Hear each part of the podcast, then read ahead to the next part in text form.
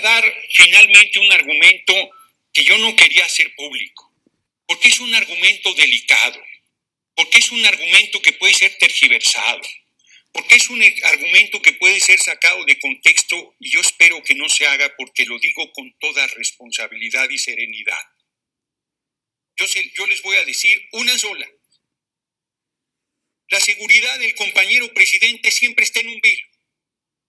Nuestro compañero se juega la vida todos los días. Eso está a los ojos de todos. Es un compañero excepcional, valiente, determinado y dijo, no quiero nada, que el pueblo me cuide. Y si le pasara algo, el PRI, lo digo, duro, claro, asesinó a su candidato a la presidencia en 1994, a Luis Donaldo Colosio. Asesinó a su líder, a la Cámara de Diputados, Ruiz Macié, el mismo año. Son una pandilla de asesinos.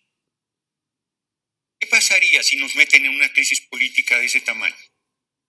¿Quién asume la presidencia temporalmente? la presidencia de la Cámara de Diputados. ¿El PRI? ¿El PRI?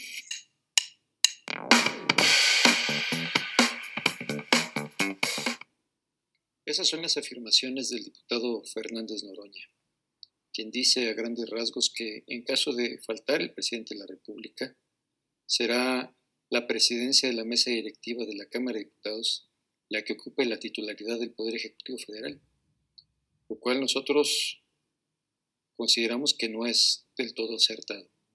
Y no es el reglamento de la Cámara de Diputados lo que se tiene que revisar.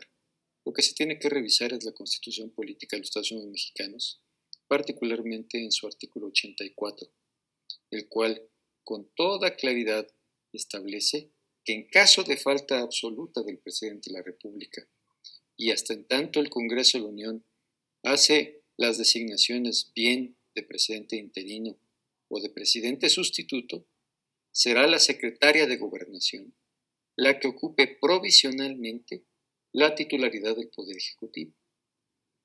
También la Constitución establece el caso de que el presidente de la República se ausente absolutamente dentro de los dos primeros años y también establece el supuesto de cuando la falta ocurra en los últimos cuatro años de su gobierno.